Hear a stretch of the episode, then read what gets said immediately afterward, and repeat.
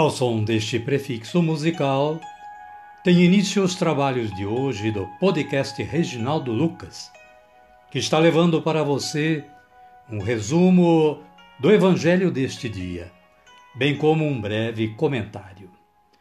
Este trabalho tem o objetivo de aproximar o ouvinte a Deus, com o auxílio da palavra, de uma breve reflexão e das orações. Utilizamos para a elaboração deste trabalho a Agenda Espiritual da Paulus, intitulada Dia a Dia com o Evangelho. Caríssima, caríssimo, bom dia, boa tarde ou quem sabe uma boa noite. Hoje é 19 de julho de 2022, terça-feira da 16ª semana do tempo comum. E o aplicativo Liturgia Diária da Canção Nova nos traz como santo do dia de hoje São Símaco. São Símaco nasceu na ilha da Sardenha no século V e foi sucessor de Pedro como líder da Igreja. Teve que enfrentar os desafios da oposição antipapa de Lourenço, que havia reivindicado a autoridade de Papa.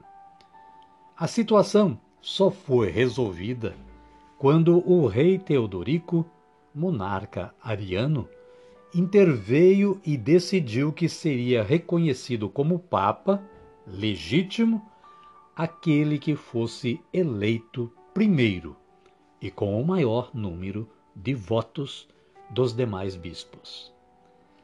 Portanto, São Símaco foi eleito Papa em 498.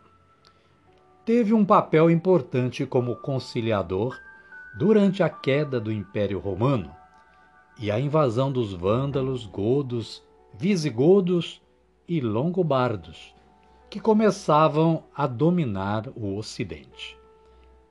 Ele entrou nas intrigas sociais e políticas para tomar partido da paz e da harmonia. Já próximo ao fim da vida, ele ainda encontrou tempo para resgatar e libertar os escravos. Enquanto foi Papa, ele construiu o primeiro núcleo do Palácio do Vaticano. Morreu em 514 em Roma. São Símaco, rogai por nós. Caríssima, caríssimo, as leituras de hoje são estas. Miqueias, capítulo 7, versículos 14 e 15 e versículos 18 a 20. Miqueias fala, aborda aqui o arrependimento daquele povo, do arrependimento daquele povo ao perdão de Deus. Salmo de hoje, 84, versículos 2 a 8, com o título Dai-nos a vossa salvação.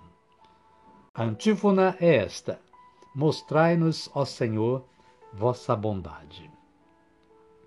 E o Evangelho de Jesus Cristo, segundo Mateus, está no capítulo 12, versículos 46 a 50. Os parentes de Jesus. O versículo 49 diz o seguinte: E, apontando com a mão para os seus discípulos, disse: Eis minha mãe e meus irmãos. Amém, querida? Amém, querido. Convido a você que está aí sintonizado ou sintonizada com o podcast Reginaldo Lucas a rezar um pouquinho. Vamos pedir a força do Espírito Santo, não é? Rezemos assim. Vinde, Espírito Santo, e enchei os corações dos vossos fiéis, e acendei neles o fogo do vosso amor. Enviai o vosso Espírito, e tudo será criado, e renovareis a face da terra. Oremos. Ó Deus, que instruístes os corações dos vossos fiéis, com a luz do Espírito Santo, fazei que apreciemos retamente todas as coisas, segundo o mesmo Espírito, e gozemos sempre da sua consolação, por Cristo Senhor nosso. Amém. Agora sim, agora estamos fortalecidos e vamos dar continuidade ao nosso trabalho de hoje. Convido a você a acolher o Santo Evangelho ouvindo este cântico de aclamação.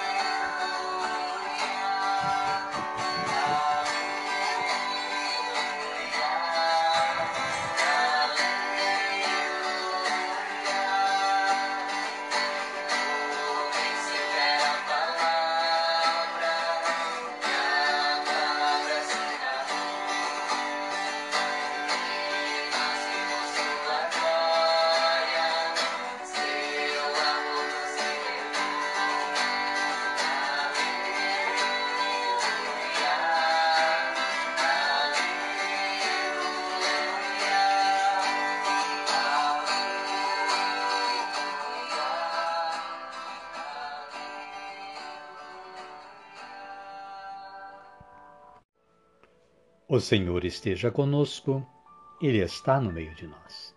Evangelho de Jesus Cristo segundo Mateus. Glória a vós, Senhor.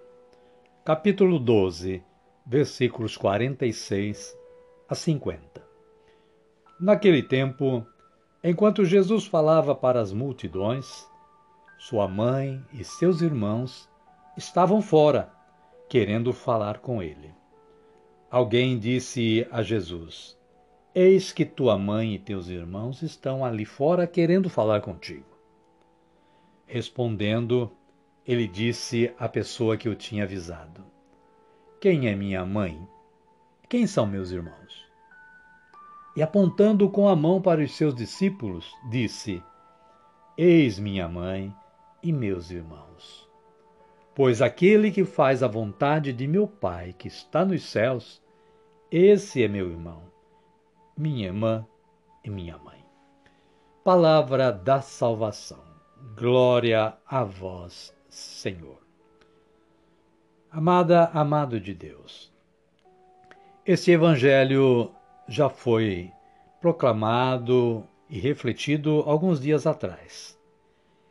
E costuma-se repetir na semana alguns evangelhos já lidos talvez no final de semana. Por quê? De três em três anos muda o, a, a liturgia. Ano A, ano B, ano C. Se nós comparecemos à liturgia dominical, em três anos nós conseguiremos repassar, em forma de resumo talvez, a Bíblia toda. E se nós lemos diariamente a liturgia, nós faremos isso em um ano, repassando tudo o que está na Bíblia. Então ocorre estas repetições, né? Mas vamos ver o que a Paulo preparou de comentário para nós neste breve relato. Diz assim: A pergunta de Jesus, quem é minha mãe e quem são meus irmãos, não é um desprezo à sua mãe biológica nem a seus parentes. Ele apenas quer revelar que, além da família de sangue, tem outra família, a que faz a vontade do seu e nosso Pai Celeste. A proposta de Jesus é formar uma família feita de pessoas que se identificam com Ele e que aceitam fazer a vontade de Deus. Com isso, ele não põe em questão o valor e a grandeza da família sanguínea. O Mestre alargou o conceito de família para além das pessoas unidas pelos laços de sangue. O sonho de Deus é formar da humanidade toda uma grande família, tendo um único Pai, do qual veio a vida e vem todo bem. Para participar da família de Jesus, basta entrar em sua casa, entre aspas, ou seja, participar do seu projeto de vida e liberdade para todos os filhos e filhas de Deus. Amém, querida? Amém, querido.